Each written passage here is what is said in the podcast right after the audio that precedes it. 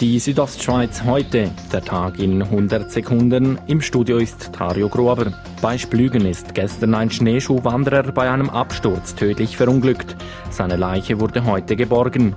Wie die Kantonspolizei mitteilt, war der 49-Jährige gemeinsam mit seiner Lebenspartnerin im Gebiet Bärenhorn unterwegs. Die beiden trennten sich und wollten auf verschiedenen Routen zurück nach Splügen gehen.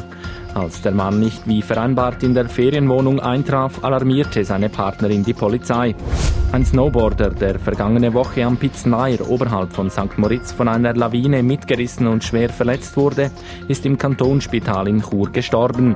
Das teilte die Kantonspolizei Graubünden mit. Der 36-jährige Mann war außerhalb der markierten Piste als letzter einer Vierergruppe in einen Steilhang gefahren und hatte die Lawine selber ausgelöst. In der Surselva sind in der Nacht vom 26. auf den 27. Dezember zwei Wölfe überfahren worden. Bei Brigels ist eine Jungwölfin von einem Zug angefahren worden.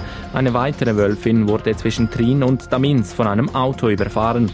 Beide Tiere überlebten die Zusammenstöße nicht, wie das Amt für Jagd und Fischerei mitteilte. Beide Wölfe werden nun in der Universität in Bern untersucht. Zum Sport. Das Team Kanada steht im Final des 93. Spengler Cups. Die Kanadier bezwangen TPS Turku aus Finnland ohne Probleme mit 6 zu 0.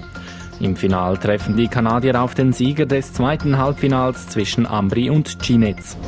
Die Südostschweiz heute, der Tag in 100 Sekunden, auch als Podcast erhältlich.